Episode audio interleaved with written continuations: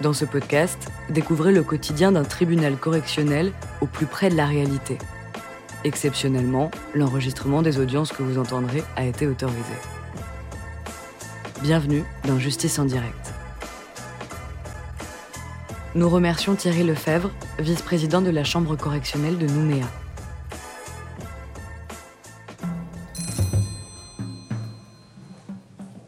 L'audience du tribunal correctionnel est ouverte, vous pouvez vous asseoir. Alors, donc vous êtes monsieur Sylvain, vous comparaissez devant ce tribunal. Vous pouvez vous asseoir, monsieur, je vous en prie. Vous comparaissez devant ce tribunal, euh, monsieur, pour donc des faits de violence avec armes. On vous reproche d'avoir donc à Calagomène, le 19 avril 2012, volontairement commis de violence sur Jacques en faisant usage d'une arme, en l'espèce un couteau, et ces violences ayant entraîné une incapacité totale de travail supérieure à 8 jours, en l'espèce 21 jours. Les faits se sont passés à la tribu de Baganda, à Calagomène. Et euh, c'est vrai qu'elle a commencé de manière assez euh, inhabituelle. Euh, disons que c'est la, rumeur au sein de Calagomène qui est remontée aux oreilles du maire et qui a appelé la gendarmerie pour dire qu'apparemment quelqu'un sur le territoire communal avait été poignardé et avait été pris en charge à l'hôpital de Koumak. Euh, vous avez euh, apparemment donné de plusieurs coups de couteau à votre frère Jacques. Est-ce que c'est votre frère? Oui. Et les faits se sont passés chez vous? Oui. On constate sur le certificat médical des plaies multiples, des mains, biceps droit, coude droit, cuisse droite, trois plaies sur l'épaule gauche, dont deux profondes, et des plaies dans le dos.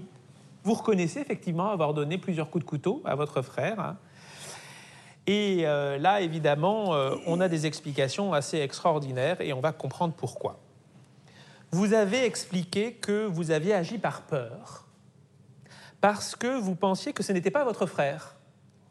Vous pensiez que vous étiez en train de vous faire agresser, et même plus qu'agresser. Vous étiez euh, sur le point, selon vous, de vous faire tuer par cette personne qui est arrivée, parce que cette personne arrivait vers vous et vous saviez, selon vous, qu'elle venait de massacrer tout le monde dans le village.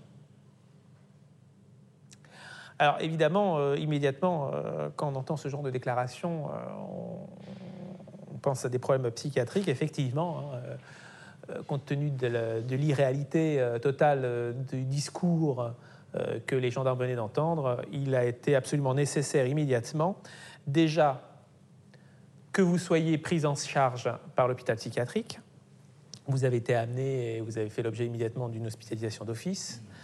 Et d'autre part, évidemment, il fallait une évaluation pour le dossier et une expertise psychiatrique a été diligentée. On comprend bien qu'il y a un enjeu de savoir si, au moment des faits, votre discernement le contrôle de vos actes étaient abolis ou au moins altérés. Alors, euh, l'examen conclut à une schizophrénie paranoïde et une addiction à plusieurs toxiques. Pour utiliser des mots simples, monsieur, hein, vous avez eu un dédoublement de personnalité. Et le problème, c'est que quand vous avez basculé dans cette autre personnalité, c'était une personnalité où vous étiez particulièrement angoissé, où vous avez l'impression d'être persécuté et que tout le monde vous en voulait. D'accord? Alors, l'expertise montre que les faits qui se sont produits, le fait que vous ayez donné des coups de couteau sur votre frère, effectivement, était complètement en lien avec euh, cette maladie de, de schizophrénie paranoïde. Et surtout, c'était quelque chose que vous connaissiez. hein. vous aviez déjà été euh, traité, on vous avait déjà alerté hein, que vous aviez euh, cette maladie. hein. Bon, depuis pas très longtemps, ok, mais vous le saviez depuis juillet 2011. Oui. Hein. Un traitement avait été mis en place à l'époque, et il ressort de l'expertise psychiatrique que vous aviez cessé votre traitement.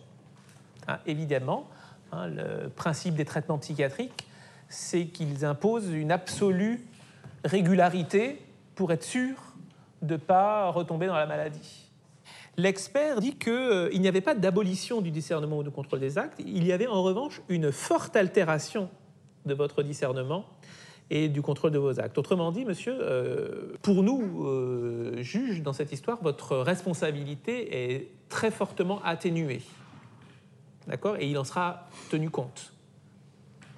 Mais il n'en demeure pas moins que l'expert dit que vous avez quand même une part de responsabilité dans ce qui s'est passé. Hein? Euh, est-ce que, alors déjà, est-ce que vous aviez arrêté votre traitement? Euh, oui, j'avais arrêté. Vous aviez arrêté votre traitement. Est-ce que vous aviez reconsommé euh, de l'alcool Que de l'alcool seulement. Que de l'alcool, pas de cannabis. Vous aviez complètement arrêté le cannabis? Oui. Et est-ce que vous vous rappelez quand même euh, de ce qui s'est passé avec votre frère? Au tout début, je m'en rappelais plus. Je ne m'en rappelais pas. Mais vous vous rappelez avoir donné des coups de couteau quand même? En fait, euh, oui, oui. Oui, vous vous rappelez avoir donné des coups de couteau. Donc il y a quand même une part de responsabilité. Donc effectivement, petite parenthèse, euh, pour comprendre pourquoi vous êtes devenu euh, schizophrène, l'expertise explique que malheureusement, comme euh, énormément de gens sur le territoire, où on voit le nombre de schizophrénies exploser, vous êtes un, très fort consommateur de cannabis. En tout cas, vous étiez un très grand consommateur de cannabis. Hein, C'est ce que vous avez expliqué. Et vous fumiez combien de, joints par jour?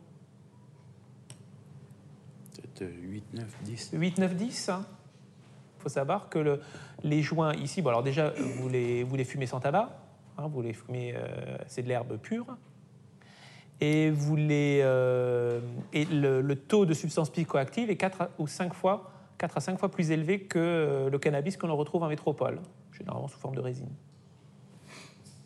Donc il est extrêmement fort.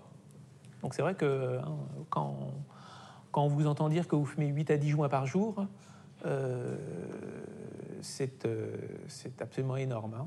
Et effectivement, ça a des conséquences neurologiques. hein. Ça détruit euh, votre cerveau à petit feu, il faut dire ce qui est. Et la conséquence, chez vous, c'est cette maladie de schizophrénie. Donc ça, c'est sûr, il faut que vous arrêtiez le, le cannabis. Pour la suite, maintenant que vous avez cette maladie, qui est due euh, quasi exclusivement au cannabis, comme euh, le dit l'expert, hein, il faut que vous preniez régulièrement votre traitement. Voilà. Alors, depuis les faits, qu'est-ce qui s'est passé pour vous? Vous avez été réhospitalisé? Oui. Euh, Vous êtes ressorti de l'hôpital psychiatrique quand? En août, euh, août, euh, 2012. Vous êtes ressorti en août 2012. C'est-à-dire que vous êtes resté euh, quand même 4 mois? Oui. 5 mois?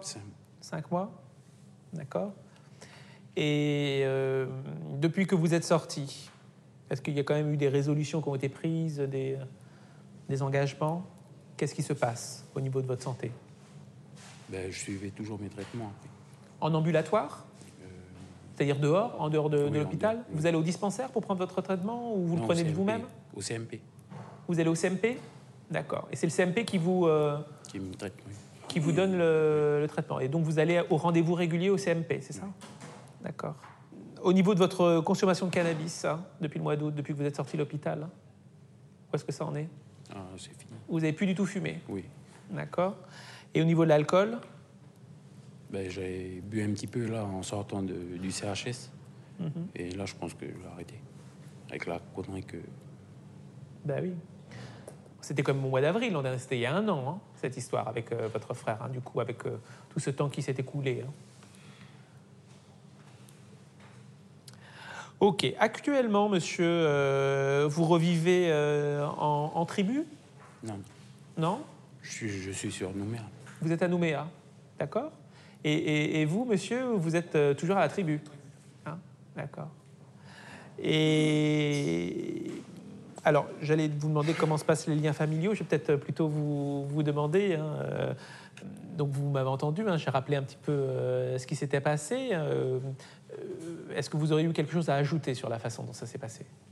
Oui, Ou pas spécialement? euh, j'ai quelque chose. Oui J'ai travaillé à la pêcherie du Nord Oui et suis obligé de prolonger mes maladies parce que c'est à cause de mes tendons. Mhm. Quand ils m'ont coupé. Et voilà, j'ai quelque chose à vous dire aussi. C'est j'ai mes deux gosses, l'autre il a 13 ans, l'autre il a 9 ans. Voilà, l'autre il a 9 ans, il m'a vu, il m'a dit qu'il est traumatisé. J'ai essayé de voir un psychologue pour le poursuivre. Parce que, parce qu'il m'a vu. euh, Vous avez été en arrêt pendant combien de temps, monsieur? Un mois, un mois ou deux semaines. D'accord. Et euh, là, vous parlez de, de- du retentissement euh, sur vos enfants. Euh, alors, j'ai j'ai pas vu dans la procédure, ça, ça s'est pas fait en présence de vos enfants. hein. Rappeler, vous rappeler. Oui, c'est c'est d'avoir su a posteriori euh, ce qui Oui, vous est arrivé que ça les a traumatisés. D'accord. Monsieur dit apparemment que donc il a quitté la tribu, qu'il est venu habiter à Nouméa. Oui, oui. D'accord, c'était une volonté euh, de la famille, c'était une Oui, volonté? c'est- ma famille m'en a parlé de ça. Puis personne Oui. ne voulait qu'il reste à la tribu? On voulait pas C'est qu'il un reste. à- danger pour, pour nous. D'accord, pour la famille et pour moi aussi. D'accord. Donc euh, vous êtes à, à Nouméa maintenant, vous avez quitté la tribu. Euh, vous, euh, vous vivez de quoi actuellement, monsieur? Vous travaillez Vous avez un salaire? Oui, euh, je travaillais. ça fait un mois que j'ai arrêté mon travail. Ça fait un mois que vous avez attendu votre Oui. travail? C'est dans la sécurité. Vous étiez dans la sécurité. D'accord. Donc vous, vous vivez de quoi tous les mois actuellement? Ben, ma paye, quoi. Votre paye, elle est de combien Et de pas trop le SMIC, un peu moins que le SMIC. Un peu moins que le SMIC Donc un peu moins de 150 000 Moins. Moins 130, 120. 130, 120. Et vous avez, euh, vous avez droit à quelque chose, une allocation, quelque chose, non Euh, pour l'handicap, oui. Oui, mais pour le fait, handicap. euh, Quand je suis sorti du CHS, mais j'ai jamais. Vous n'avez encore jamais touché Oui, et c'est pour ça que je vais chercher un travail. euh, D'accord. Alors, votre casier judiciaire fait mention d'une condamnation, 1er juillet 2009, dégradation sur euh, bien d'autrui, commis en réunion, 5 mois d'emprisonnement avec sursis. Est-ce que vous avez des questions? Non? Alors, monsieur, euh, est-ce que vous souhaitez vous constituer partie civile? C'est-à-dire, est-ce que vous souhaitez euh, demander réparation? J'ai demandé intérêt, Oui. Oui? 900, Vous demandez? 900 000. 900 000 francs. D'accord. Vous êtes tous les deux de statut coutumier? Oui. Oui? Ok. Alors, vous pouvez vous asseoir, monsieur. Alors, monsieur le procureur, vous avez la parole pour vos réquisitions. Oui, je vous remercie, Monsieur le Président. Euh, monsieur le Président, Mesdames, Messieurs du tribunal, s'agissant des violences, vous l'avez rappelé, Monsieur le Président, ce sont des violences euh, sérieuses hein, qui ont été portées à l'encontre de son frère. Vous avez rappelé qu'il y a euh, évidemment des antécédents en matière de, psychiatrie. Euh, il y a un diagnostic qui a été posé de la part de l'expert psychiatre qui nous parle de schizophrénie paranoïde. Dans la mesure où il n'y a pas d'abolition du discernement, je demande évidemment au tribunal d'entrer en voie de condamnation s'agissant euh, des faits de violence volontaire aggravée. À titre de sanction, je pense qu'il faut là encore s'appuyer sur les déclarations et sur le rapport d'expertise qui a été euh, communiqué au tribunal. Relever effectivement que euh, l'expert indique que monsieur, s'il y a un sevrage au niveau alcoolique, s'il y a un sevrage euh, au niveau cannabique et s'il y a une prise régulière des médicaments, peut avoir une attitude qui est totalement différente. Il faut en tenir compte, je pense, dans le prononcé de la sanction. C'est pourquoi je propose au tribunal de prononcer à son encontre une peine de trois mois d'emprisonnement, assortie d'un sursis mis à l'épreuve dans l'intégralité euh, pour, euh, pour la peine d'emprisonnement, avec une obligation de soins qui me semble évidente euh, le concernant, sur une durée de trois ans, dans la mesure où les soins qu'il va devoir suivre vont être des soins sur du très long terme. Et je pense qu'il faut aller au maximum du délai du sursis mis à l'épreuve le concernant pour s'assurer au maximum d'une non-réitération, sachant que l'expert a fixé un risque de récidive très important euh, le concernant. Donc la prise de médicaments et l'abstinence totale en matière de stupéfiants et d'alcool est particulièrement importante. Je vous remercie, monsieur le procureur. Monsieur, vous avez la parole en dernier. Avez-vous quelque chose à ajouter à tout ce qui a été dit? Pour mes actes que j'ai faits, je m'excuse envers mon grand frère. Parce que je ne savais pas ce que je faisais. Et sinon, j'ai rien d'autre à dire. Le tribunal vous a entendu. La décision sera rendue après la suspension de l'audience.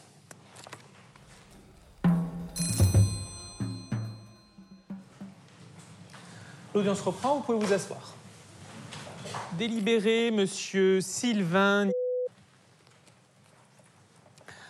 Le tribunal, après en avoir délibéré, par jugement contradictoire, vous déclare coupable des faits qui vous sont reprochés et vous condamne en répression à trois mois d'emprisonnement avec sursis mis à l'épreuve pendant trois ans avec obligation de soins. Le tribunal reçoit votre frère Jacques en sa constitution de partie civile, mais le tribunal se déclare incompétent au profit de la chambre coutumière. Alors, euh, cela signifie, monsieur, que vous allez être euh, suivi par le juge de l'application des peines, hein, euh, qui va suivre l'obligation de soins. Donc, bon, c'est des choses que vous faites habituellement, hein, cela, dans le cadre de votre maladie. Sachez que si vous veniez à recommettre des faits, si vous ne respectez pas cette obligation de soins, le sursis pourrait être révoqué et vous pourriez aller trois mois euh, en prison. Hein? Alors, avancez, monsieur. Bah oui. Alors, vous signez ici, monsieur. Cette signature, ça veut dire que vous vous engagez à respecter les convocations dans le juge de l'application des peines. hein? Alors, vous allez attendre sur le banc et puis on va vous remettre une copie de ce que vous venez de signer. hein. L'audience est terminée.